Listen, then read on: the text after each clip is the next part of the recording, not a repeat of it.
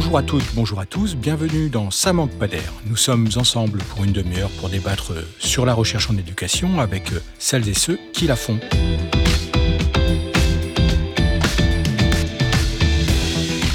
Au programme de cet épisode, la question de l'enseignement des sciences sociales et en particulier de la sociologie à l'école.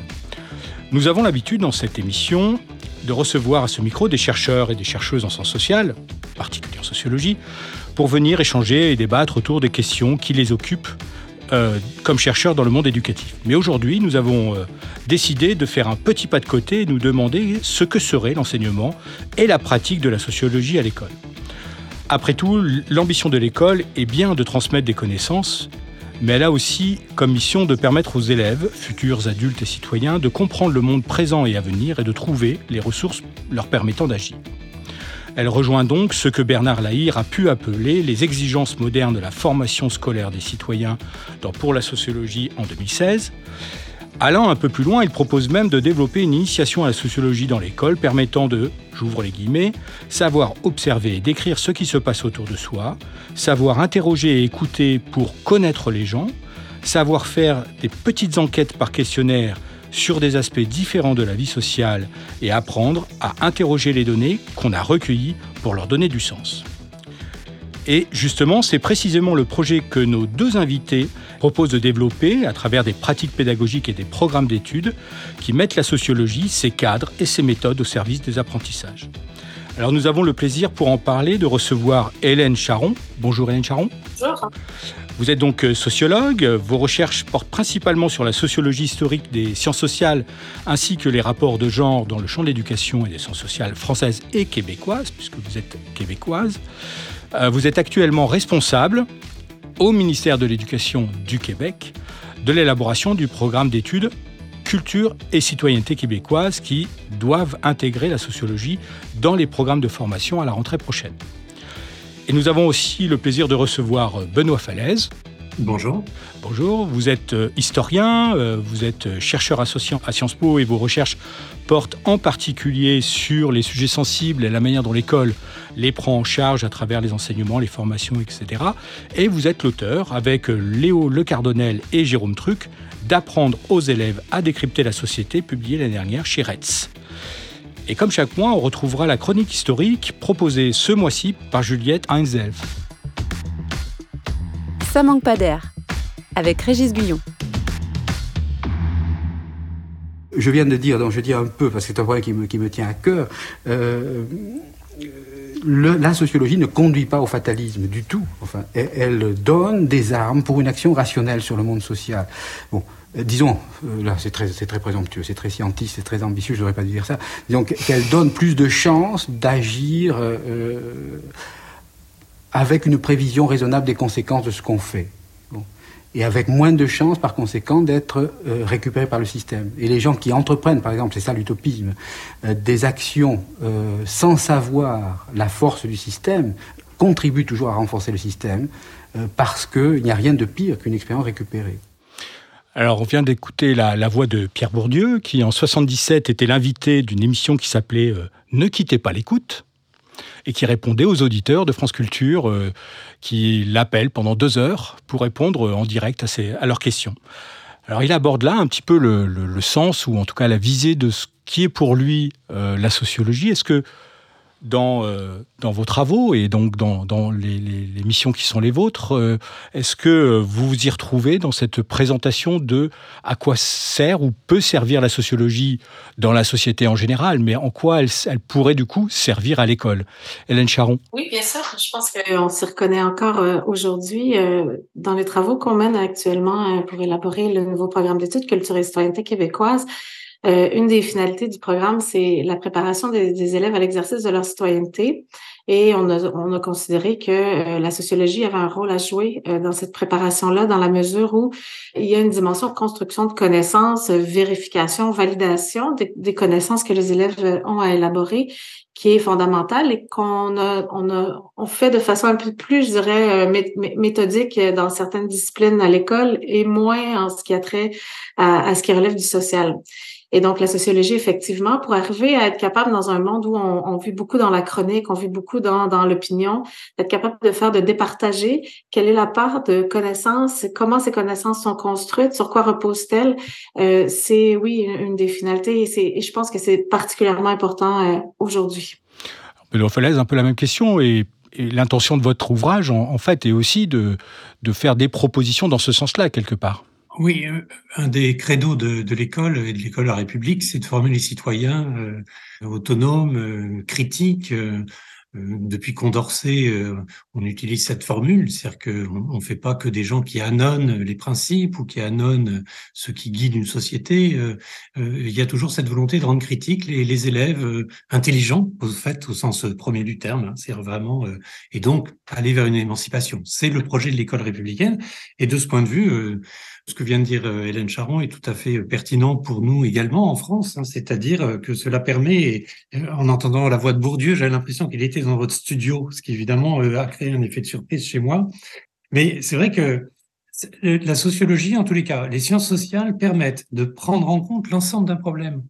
Que ça soit, on peut prendre n'importe quel problème, hein, la question de l'illettrisme, par exemple, puisque vous avez évoqué Bernard Laïa tout à l'heure, qui a travaillé sur cette question, euh, la sécurité routière, euh, à, quel, à, quel âge, à, quel âge on, à quel âge on meurt euh, en fonction de son milieu social, enfin toutes ces questions qui sont absolument, qui font partie de la vie. si on dote les élèves d'outils de connaissance, et j'insiste, hein, c'est pas une question de militantisme là qui, qui est en jeu, hein, c'est vraiment une question de connaissance, de donner les moyens de l'information aux élèves, les moyens de la recherche des informations, des enquêtes. On habitue les élèves dès le plus jeune âge à réfléchir de manière distanciée qui est, à l'heure du numérique et des réseaux sociaux, euh, quelque chose qui a tendance à se perdre de plus en plus. Donc, euh, du coup, ça permet effectivement, non pas euh, pour réfléchir abstraitement sur un sujet, la sécurité sociale, la, sécurité routière, bah, le problème des retraites, par exemple, c'est simplement pour savoir comment on peut prendre en charge et résoudre des questions sociales qui concernent le bien commun. Et de votre point de vue, Qu'est-ce qui, euh, du point de vue de la recherche, cette fois en éducation, euh, permet d'étayer cette... Euh, alors c'est plus qu'une hypothèse, c'est aussi quelque chose qui est de l'ordre de la, comme le dit Benoît Falaise, quelque chose qui est de l'ordre de la, visée de l'institution elle-même et, de la République, pour la France en tout cas. Mais que dit la recherche sur cette question de la place des sciences sociales comme mm, élément d'enseignement à l'école? Hélène Charon il existe beaucoup de didactiques, en fait, euh, autour de, de l'enseignement de l'histoire, de la géographie. Ce sont des disciplines qui sont depuis longtemps euh, mmh. à l'école, en tout cas au Québec. Pour ce qui est des sciences sociales, en particulier la sociologie, euh, il existe moins de choses parce que, justement, c'est une, une, discipline qui a été tenue légèrement à l'écart quand on la compare avec d'autres, notamment la philosophie. au Québec, la philo a fait son entrée très tôt à l'école par le biais de, l'enseignement moral, puis du programme éthique et culture religieuse là, que euh, Culture et citoyenneté va venir euh, remplacer. sur les programmes sortants, j'allais dire. Exact. Et donc, euh, il y a une didactique autour du développement de la pensée critique, des modes de raisonnement qui existent et qui nous, nous montrent en fait que les élèves, qu'il y a des outils là, qui sont vraiment intellectuels, fondamentaux, qui, qui se retrouvent là, mais qu'on n'avait pas encore jusqu'à aujourd'hui je dirais, par la voie de la sociologie. Et euh, donc, il n'y a, pas énormément de recherches qui portent concrètement, didactiquement. On est à une étape, je pense, euh, antérieure lors de laquelle on est plus en train de, réfléchir au fondement, au fondement de l'éducation, euh, au, type de pensée qu'on souhaite que les élèves développent. Et ce qui, apparaît comme particulièrement intéressant avec la sociologie, c'est vraiment l'idée du développement de la pensée relationnelle. Euh, d'amener les élèves, de, permettre aux élèves de construire une vision du monde qui se ramène pas toujours à l'individu comme euh, comme entité autonome, euh, libérée finalement de, de, de, différents déterminismes. La sociologie permet de réfléchir à cette tension-là en fait entre les individus, leur construction identitaire, individuelle, leur leur leur agentivité, mais aussi dans un cadre qui les relie à un ensemble de groupes, d'institutions et c'est là où euh, parfois on trouve que c'est la sociologie est, critiquée, mais en même temps c'est tout son pouvoir pour comprendre le monde dans toute sa complexité, euh, sans le réduire soit à l'individu, soit soit aux, institutions.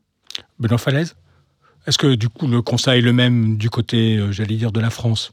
Oui, j'allais dire, ça se dit pas dans les mêmes termes, euh, mais parce qu'il y a des termes anglo-saxons, parce qu'il y a une une culture, euh, une histoire différente, extrêmement extrêmement riche euh, au, au, Canada et au Québec en particulier, avec c'est que ça, c'est même euh, importé euh, des États-Unis, Weinberg pour, le, pour la conscience historique. Euh, on, a là toute une, tout un champ de recherche, mais finalement, pardon de le dire comme ça parce que ça, ça fait un peu franco-français, mais des gens comme Edgar Quinet, Félix Pécaud, Ferdinand Buisson ont été dans la même logique en fait, hein, de, du citoyen émancipé, libre, conscient des autres, conscient de la solidarité et donc capable d'exercer sa citoyenneté pleinement.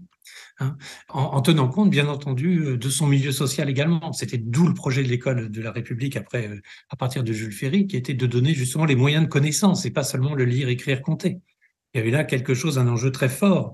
Euh, quand on fait une leçon de choses, regardez, c'est assez surprenant. Bernard Lahire l'explique très bien. on, fait des sciences, on fait de, la chimie, mais on ferait pas de sociologie. Mais le monde social, il est aussi important que le monde du vivant et on donne des éléments de régularité sur des fonctionnements scientifiques euh, durs, comme on a l'habitude de dire, mais on, on, on s'éviterait de dire des choses qui sont des, des connaissances essentielles de la compréhension du monde social à des citoyens justement qui sont amenés par leur vote ou leur action euh, associative, euh, citoyenne de tous les jours, euh, d'évoluer, d'influer sur le monde, sur le monde contemporain. Donc là, il y a quelque chose qui évidemment s'assoit sur une, une, culture française qui se rattache maintenant de plus en plus aux travaux belges, aux travaux québécois, bien entendu, parce que là, on a une sorte de, de circulation des idées tout à fait intéressante à mon sens. Et avant d'aller plus loin, je vous propose de faire un détour par la chronique historique de Juliette Heinzleff. Bonjour Juliette. Dans La crise de l'éducation, article de 1958, Anna Arendt affirme que la tâche première de l'éducation est d'introduire chaque enfant dans le monde, qu'elle définit comme un produit de l'activité humaine voué à la création d'un ordre commun et stable. Chacun a le devoir ou la responsabilité de permettre à l'enfant d'habiter le monde humain qui le précède. Et il aura à son tour, le moment venu, la responsabilité d'y introduire ses propres enfants. L'éducation est ainsi nécessaire au maintien du monde, en ce qu'elle transmet le monde d'hier, s'inscrivant dans une perspective de continuité. Mais cette transmission permet également aux enfants de le renouveler. La continuité laisse alors place à la transformation. Comment l'école renouvelle cette introduction au monde? Comment se fait-elle le lieu de médiation entre la famille et le monde extérieur? C'est lors de la Troisième République qu'avait été instituée dans les années 1880 une instruction morale et civique avec pour visée de forger un sentiment d'appartenance et une identité républicaine dès l'école primaire. Au moment de la libération, l'instruction est renommée civique et morale et se centre sur trois thématiques. La morale, les institutions, le travail de l'homme. On voit là qu'il ne s'agit pas seulement de faire de l'élève un futur citoyen, il s'agit aussi d'en faire un travailleur apte et compétent. Dans le programme de la classe de fin d'études primaires, on peut ainsi lire un chapitre Notions simples et concrètes en fonction du milieu sur les contrats les plus usuels et la réglementation du travail. Une même préoccupation est présente dans les programmes des classes du premier cycle des lycées. Études par enquête sur le travail dans la vie locale, le mineur, l'ouvrier métallurgiste, le vigneron. Mais nourrir le sentiment d'appartenance à une communauté n'est pas seulement le lot de l'éducation civique. Au XIXe siècle, c'est aussi l'histoire et la géographie qui inscrivent les élèves dans une continuité temporelle et dans un espace circonscrit à mettre en valeur et à défendre. L'histoire et la géographie ont ainsi toujours eu des fonctions morales et politiques en ayant pour mission d'unifier la société française, de justifier l'État-nation et la République. Sous la Troisième République, la formule de l'historien Ernest Clavis, qui a dirigé à la fin du siècle la publication de manuels collectifs, L'amour de la patrie ne s'apprend pas par cœur, il s'apprend par le cœur, traduit bien cette forme de discours historique qui relève du roman national. L'histoire est en effet investie d'une mission identitaire, avec des personnages représentatifs de l'universel français incarnant des idéaux républicains. En géographie, il s'agit de couvrir l'ensemble de la Terre en insistant sur ce qui fait l'originalité et la qualité de la France, la grandeur de son empire la Première Guerre mondiale va remettre en cause cette approche.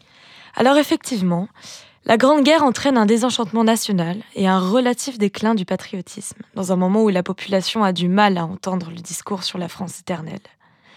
C'est à cette époque que certains, derrière Marc Bloch, voudraient voir les programmes évoluer pour prendre mieux en compte les aspirations sociologiques de la population à voir triompher un modèle pacifiste. Après 1945, le temps des annales est venu contribuer à la réflexion sur la façon d'enseigner l'histoire du primaire à l'université. Le but est alors de refonder l'histoire scolaire dans un contexte post-traumatique. On assiste à une nouvelle place donnée à l'histoire de la vie quotidienne, venant équilibrer le poids de l'histoire-bataille. Dans le nouveau contexte historiographique, actant le retour de l'histoire-récit, mais d'un récit apaisé, de nouveaux programmes sont publiés en 1985, 1995 et 2002, se ressemblant fortement dans leur contenu et dans leur prescription. Les élèves doivent acquérir des savoirs construits chronologiquement, des repères organisés autour d'une histoire nationale élargie. Cette période post-guerre entraîne aussi la dilution de l'éducation civique, dont mai 68 est le révélateur à un moment où les valeurs morales semblent archaïques et où il est interdit d'interdire. À l'école primaire, il est donc intégré dans les disciplines d'éveil, tandis que la réforme Abi de 1975, qui homogénéise le contenu des disciplines, entraîne une disparition de l'instruction civique. Les années 1980 marquent un tournant les interrogations sur la laïcité et son rôle, et plus largement sur les valeurs de la République, entraînent le rétablissement de l'éducation civique à l'école primaire et au collège sur un temps d'études spécifique. Parallèlement, c'est toute une nouvelle représentation de l'élève qui apparaît. Outre la liberté d'association pour les lycéens actée en 1989, l'autonomie personnelle devient un droit essentiel de l'élève, qui est désormais encouragé à participer à la vie de l'établissement. C'est dans ce cadre que l'éducation civique des lycées préconise dès 1998 la pédagogie du débat argumenté. Quelles sont les perspectives aujourd'hui pour travailler sur la société à l'école? Alors pendant le troisième cycle, c'est la connaissance de l'espace proche qui est visée, notamment par des démarches d'enquête qui doivent amener l'élève à raisonner.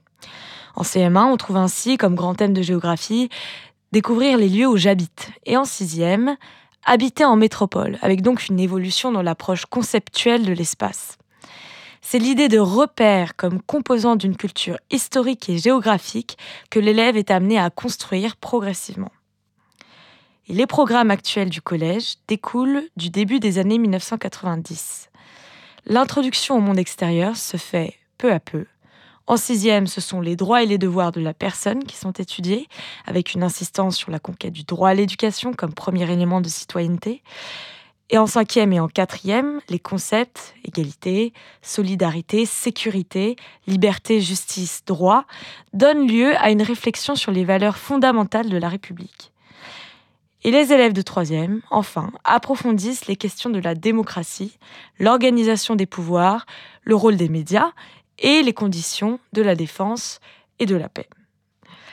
En creux, l'école traduit la volonté de s'adresser à la personne de l'élève comme à un futur citoyen qui incarnera plus tard et perpétuera les valeurs de la République française. Merci Juliette.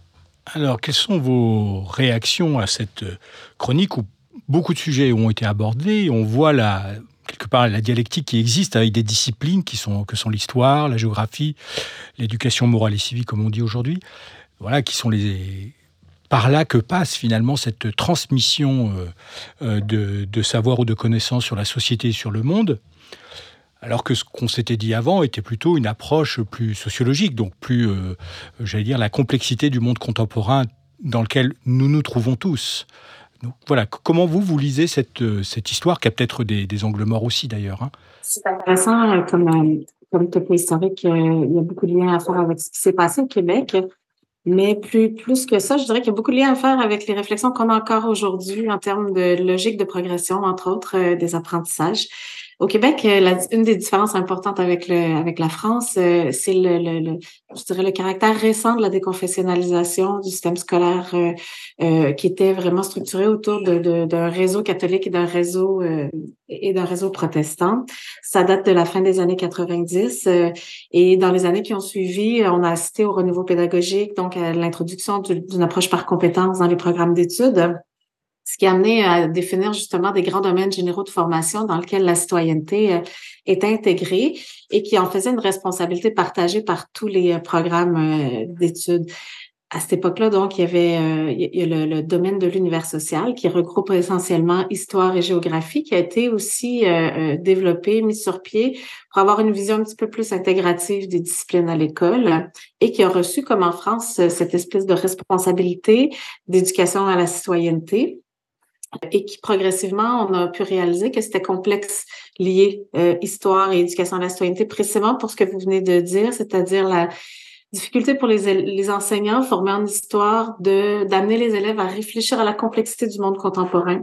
Et ça s'est perdu un petit peu. On a observé, nous, dans les classes, que euh, les enseignants le font peu euh, et euh, se, tiennent le plus loin possible de, l'éducation à la citoyenneté à proprement parler. Et donc, c'est dans ce contexte que quelques années plus tard, avec la déconfessionnalisation, au Québec a été mis sur pied le programme d'éthique et culture religieuse, qui est un compromis entre les anciens programmes d'enseignement moral et religieux, euh, avec la dimension culture religieuse, mais qui se voulait une approche phénoménologique euh, et compréhensive du phénomène religieux, mais quand même qui héritait d'une histoire. On parlerait de l'enseignement laïque des faits religieux en France. Oui, mais disons qu'on a une histoire justement d'enseignement religieux qui fait en sorte que c'était... Euh, il y a eu beaucoup de critiques en fait qui ont émergé autour de la façon d'enseigner la culture religieuse. Et il y avait cette portion éthique là qui était vraiment structurée autour du développement du, des raisonnements, la capacité des élèves à examiner différents points de vue.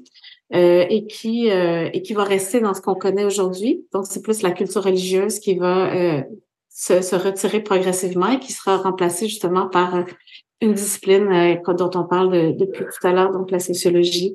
Mais il y a beaucoup de parenté. Euh, cette idée de la progression, nous, euh, au Québec, avec les nouveaux programmes, ben, c'est des programmes qui s'enseignent à tous les élèves de la première année du primaire jusqu'à la sortie du secondaire, donc la sortie du lycée, et qui donc est à la sorte des programmes par compétences, mais avec des contenus de formation qui vont permettre justement d'avoir la double approche, soit des concepts procéduraux qui nous amènent vers la démarche, et de l'autre côté, des concepts explicatifs qui nous amènent davantage vers les concepts dont on, on a entendu parler dans le reportage. Benoît Falaise, par rapport à cette chronique historique, euh, je m'adresse à oui. l'historien, mais qui s'intéresse du coup à la sociologie et à l'école. Oui, alors justement, je vais, je vais, je vais essayer de ne pas être trop historien. Votre chroniqueuse euh, a dressé un tableau euh, très, très rapide et, et évidemment, ça dit bien une chose, c'est que euh, les questions de société sont toujours à relier avec les préoccupations du présent et notamment les questions politiques, mais pas seulement politiques, les questions sociales.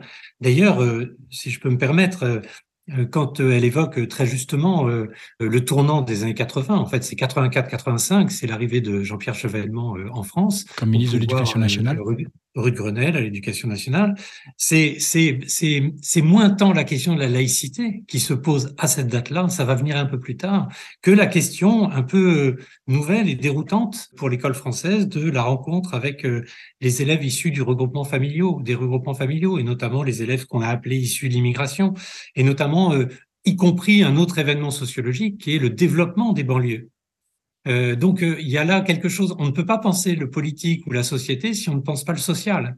Et, ça, c'est une chose qui me semble absolument centrale. Et puis la deuxième chose, si je peux me permettre d'avoir deux, deux, deux, deux, touches comme ça de, sur ce qui a été dit, euh, alors trois, parce que euh, il y a un moment aussi dans les années 90 qui est l'introduction d'un enseignement civique, euh, juridique et social pour le lycée notamment. ECJS. Il était bien question, ECJS, il était bien question de, de travailler toutes les dimensions d'une question sociale dans le cadre de débats argumentés, dans le cadre de réflexion collective, d'exposés, enfin, et là, ça a été une, une période d'ailleurs assez riche, hein, euh, même si évidemment c'est toujours critiqué au début quand il y a un nouveau programme, mais euh, ça avait été quelque chose de fort. Mais je reviens, moi, au début de la chronique, quand euh, votre chroniqueuse cite Anna Arendt, fort justement d'ailleurs, introduire l'enfant dans le monde, habiter le monde humain qui le précède. Ce que nous avons eu envie de faire dans ces pratiques pédagogiques pour l'école élémentaire, c'est justement de considérer non pas que les élèves étaient hors du monde humain et qu'on euh, n'avait pas à les faire entrer, c'est qu'ils y étaient de plein pied et qu'ils étaient souvent démunis euh, devant ce qu'ils vivaient au quotidien. Démunis parce que incapables d'en comprendre le sens, y compris la violence parfois, c'est-à-dire comprendre les fonctionnements du monde social, c'est une chose absolument essentielle pour eux dès lors qu'ils sont placés devant l'actualité la plus, la plus immédiate, la plus chaude, que ça soit celle du quartier ou celle de la télévision ou celle dont parlent les parents, euh, soit effrayés, soit consternés, enfin peu importe. Ça permet, si vous voulez, tout d'un coup, et c'est là le lien avec l'éducation civique, ou ce qu'on appelle l'enseignement moral et, civique, et, on retrouve les mêmes problématiques au Québec, euh, c'est que ça permet de cultiver la notion de compréhension des autres de tolérance au fond. Hein. D'ailleurs, l'AIR le dit toujours. Euh, euh, si on sait à qui on parle et euh, dans quels milieux sociaux mon voisin habite, évidemment, il y a un effet de tolérance. C'est-à-dire qu'on comprend mieux. Ça ne veut pas dire qu'on excuse. Hein, c'est pas du tout.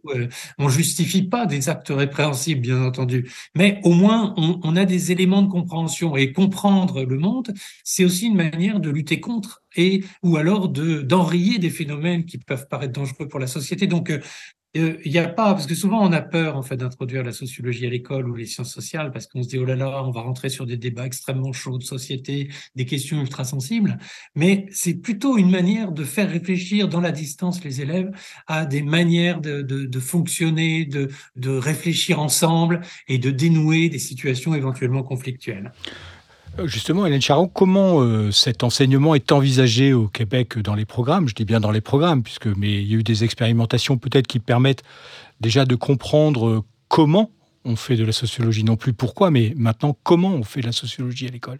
Ben oui, tout à fait. Puis pour faire continuer un peu sur ce que Benoît Falaise disait juste auparavant, c'est vraiment avec la finalité, oui, de préparer les élèves à l'exercice de la citoyenneté, mais aussi à, la finalité de, de, de, se connaître et de se reconnaître eux-mêmes et les autres. Et donc, pour construire une capacité dialogique qui est si importante, la connaissance de soi, la connaissance de, de, de des, euh, des, des, des, processus qui sont à l'origine de la construction de notre regard sur le, de sur le monde et de nos identités, euh, apparaît comme fondamental. Et donc, on, on, on, envisage, en fait, ce qu'on a expérimenté cette année, justement, dans le cadre d'un projet pilote, euh, dès le primaire, c'est vraiment de commencer euh, le, le, travail avec les plus petits, un peu comme le propose d'ailleurs euh, Benoît Falaise et, et, ses collègues dans, dans, leur, dans leur ouvrage, c'est de, de, partir à l'exploration, en fait, à l'observation de leur environnement, d'abord très immédiat, comment, pour comprendre comment il est organisé, comment euh, il est structuré par des relations,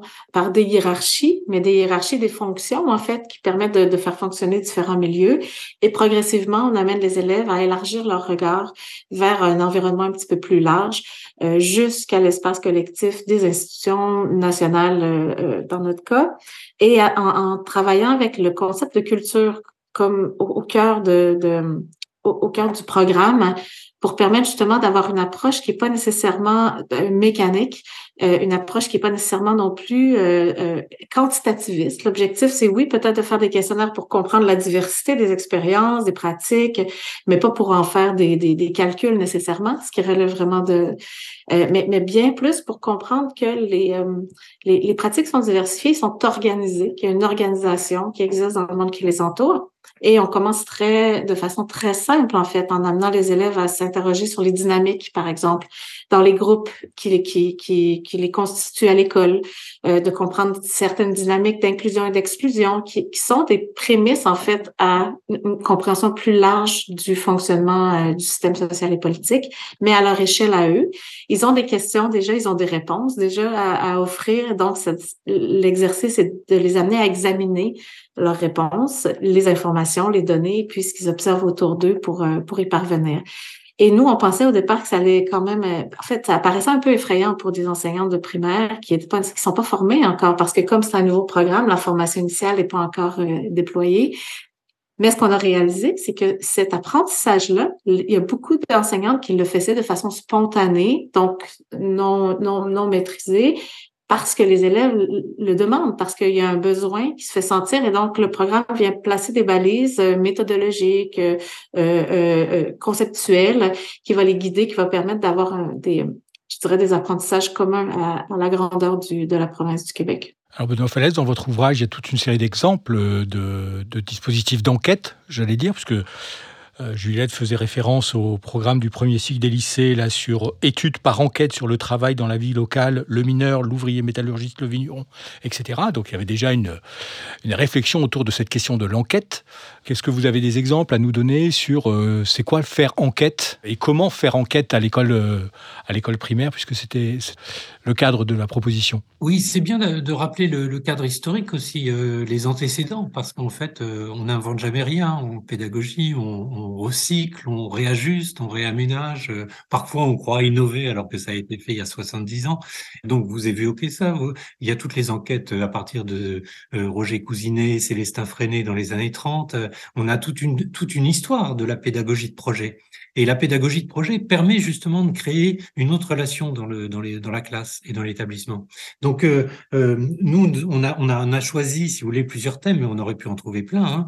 Euh, il y a des thèmes comme pourquoi et comment les, les parents choisissent le prénom des enfants. Parce que voilà quelque chose qui était à hauteur de à hauteur d'élèves, hein, des élèves de CM1, CM2, qui pensent qu'ils s'appellent euh, Kevin, euh, Karim, euh, enfin peu importe les prénoms, mais, mais n'ont pas la profondeur historique. Des, des, prénoms comme Louise ou Madeleine, par exemple, aujourd'hui, qui font florès dans les cours d'école, à peu près au niveau de CM1, CM2, ce sont des prénoms qui sont revenus, mais qui avaient presque totalement disparu. Tout ça se, se permet d'expliquer, enquêter Hein, faire le, jeu sur l'ensemble de l'établissement scolaire. Pourquoi pas aller sur une autre école pour, enquêter dans l'autre école, dans un autre quartier socialement différent, et on se rendrait compte qu'évidemment, là, il y a des tendances, il y a des récurrences, et il y a quelque chose. On a aussi fait, euh, en France, est-ce qu'on parle seulement français? Ça, c'est une vraie question historique parce que dans l'école, on sait bien que on n'a jamais personne, il n'y a jamais une école qui a unifié depuis euh, Jules Ferry euh, euh, la langue française. On sait bien que la langue française s'est unifiée seulement dans les années 50-60, 1950-60, et qu'il y avait toujours des, des, survivances. Et il y a encore des régions en France où on parle une autre langue que le français.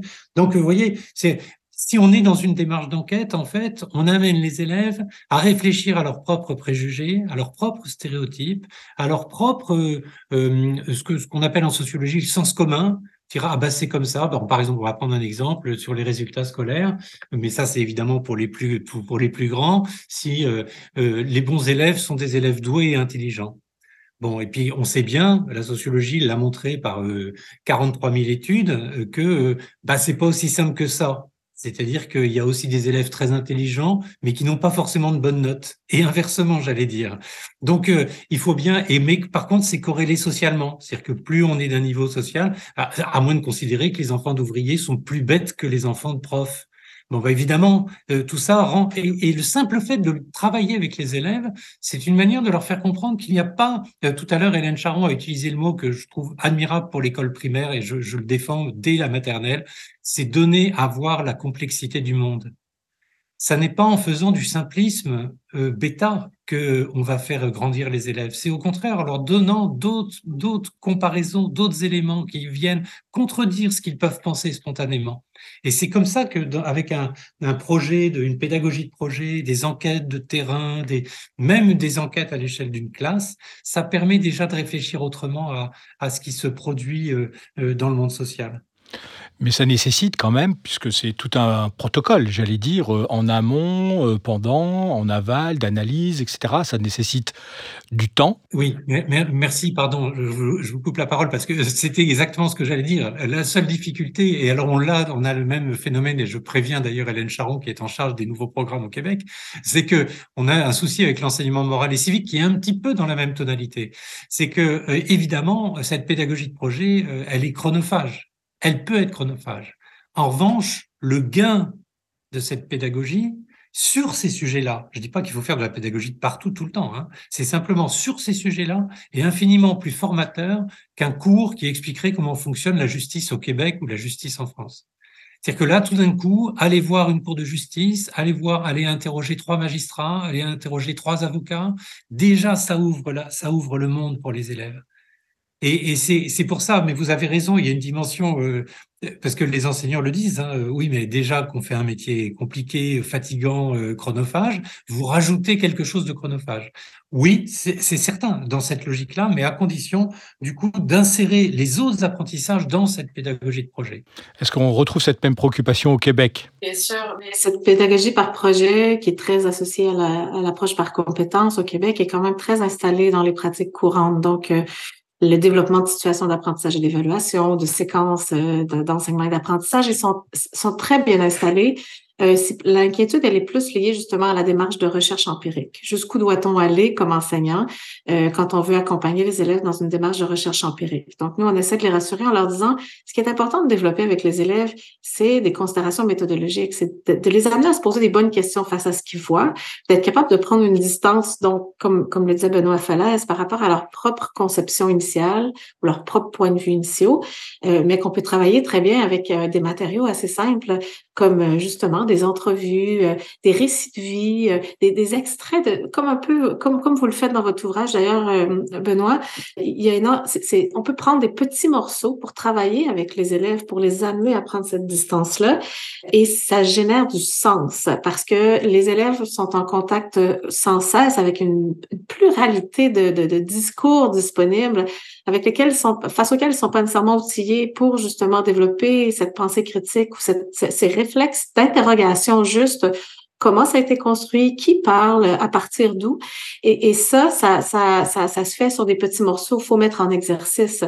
Mais donc, au Québec, avec cette double, cette, structure de programme qui, d'un côté, euh, développe des compétences dans lesquelles on, on établit justement quels sont les, les, outils de pensée critique qu'on doit développer, les, outils procéduraux, et qu'on accompagne de contenus de formation qui, là, vont nous permettre, par exemple, de retravailler des concepts comme socialisation, citoyenneté, etc. Mais jumelés ensemble, ça donne quand même un, projet intéressant qui est complexe, mais qui, euh, qui, je dirais, est idéal dans, la, dans la structure.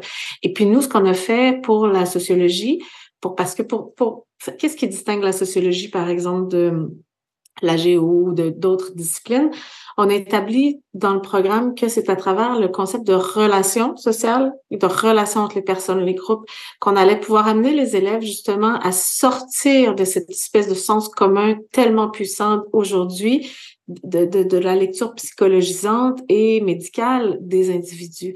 Donc, on a vraiment besoin de cette espèce de... Et c'est une rupture épistémologique. Quand les enseignants comme les élèves prennent conscience que ben ils procèdent de quelque chose de plus grand que qu'eux-mêmes, que la liberté, c'est un, c'est c'est c'est euh, c'est une notion qui est euh, qui, qui, quand elle est regardée dans une approche dans une dans, dans un angle sociologique, permet de saisir justement toutes les ambiguïtés, les ambivalences, les, les, les, euh, les limites dont, chacun fait l'expérience dans, dans, leur expérience quotidienne. Donc, c'est vraiment révélateur. Donc, il y a un engouement. Nous, on finit un projet pilote donc d'un an avec le, les nouveaux projets, les nouveaux programmes qui seront approuvés sous peu. Et les enseignants, qui étaient très craintifs au départ, terminent l'année avec vraiment des lumières dans les yeux, des étoiles dans les yeux. Ils ont l'impression qu'ils ont entre les mains des, outils qui vont leur permettre d'aller beaucoup plus loin avec les élèves et pour eux-mêmes aussi. Donc, c'est très positif euh, au jour d'aujourd'hui. Benoît Falaise? Oui, euh, ce que dit Hélène Charon euh, va exactement dans le même sens que, la préoccupation qui a été celle de la construction des programmes d'enseignement moral et civique. Et, et notamment, il ne s'agit pas seulement de, de, réfléchir sur le monde social, mais il faut aussi le, le parler alors, je ne sais pas si c'est bien clair ce que je dis comme ça. C'est d'où d'où les des pratiques pédagogiques qui viennent d'ailleurs parfois de Belgique ou parfois du Québec d'ailleurs, sur le débat argumenté, euh, euh, les messages clairs, euh, les dilemmes moraux, c'est-à-dire des, des, réflexions globales sur tiens on va on va échanger ensemble, c'est on va réfléchir ensemble et le et on peut avoir des points de vue différents, on a même le droit de changer de point de vue parce que ça s'appelle la démocratie. On, on, on, expérimente en fait par le langage, par l'oral ou par l'écrit, peu importe la manière de faire en classe, des, toute, une, toute une façon de d'engager son regard critique et sa manière de ressentir les choses.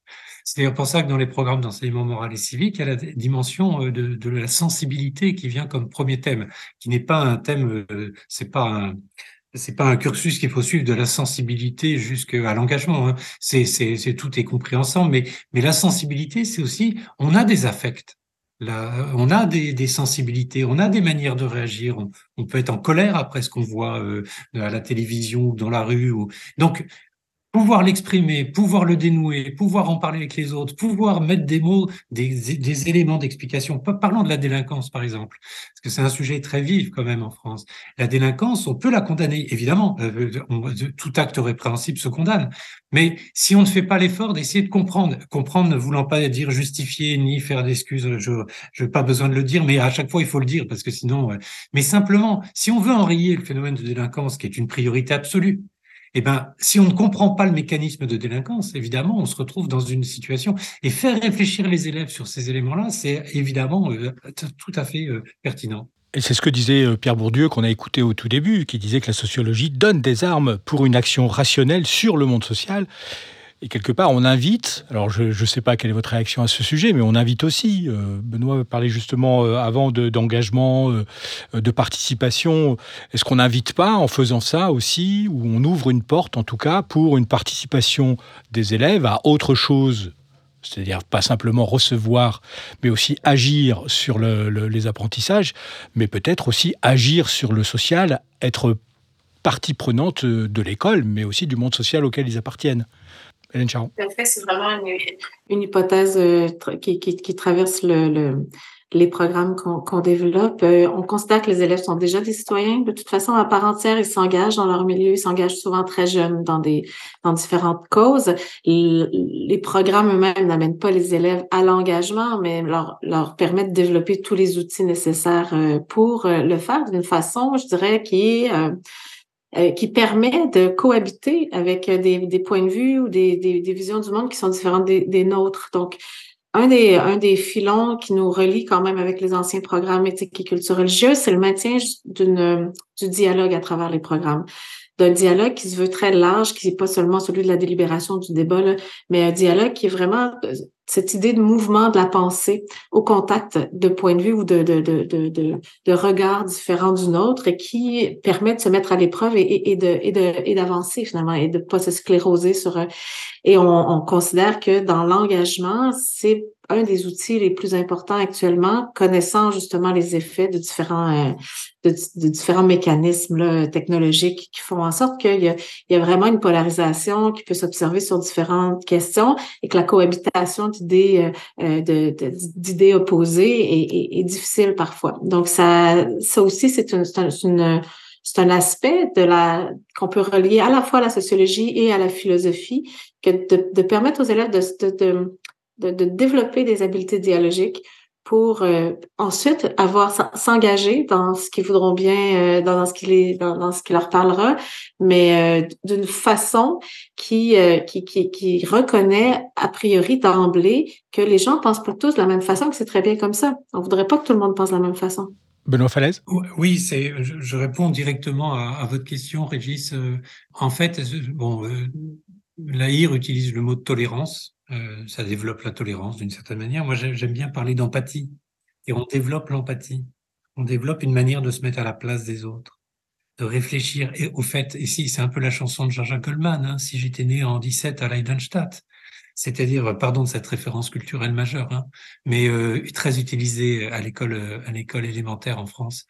C'est-à-dire, euh, et si, euh, et si euh, j'étais noir dans un ghetto de Soweto, comment je réagirais? Enfin, d'être capable en fait d'endosser le rôle social des autres. Parce que ça, c'est l'empathie absolue. C'est être dans une démarche, comment dire, non seulement empathique, mais sympathique aussi. C'est vraiment de souffrir avec ou de réfléchir avec.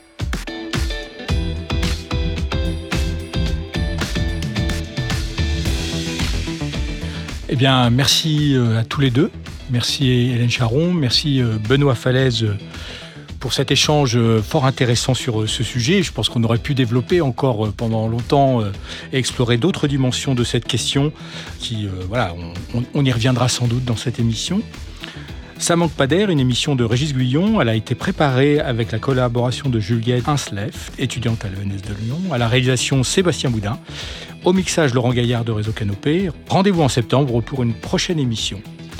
Et retrouvez ce podcast comme tous ceux de Cas d'école sur le site de l'IFE de l'ENES de Lyon et sur toutes les bonnes plateformes de podcast.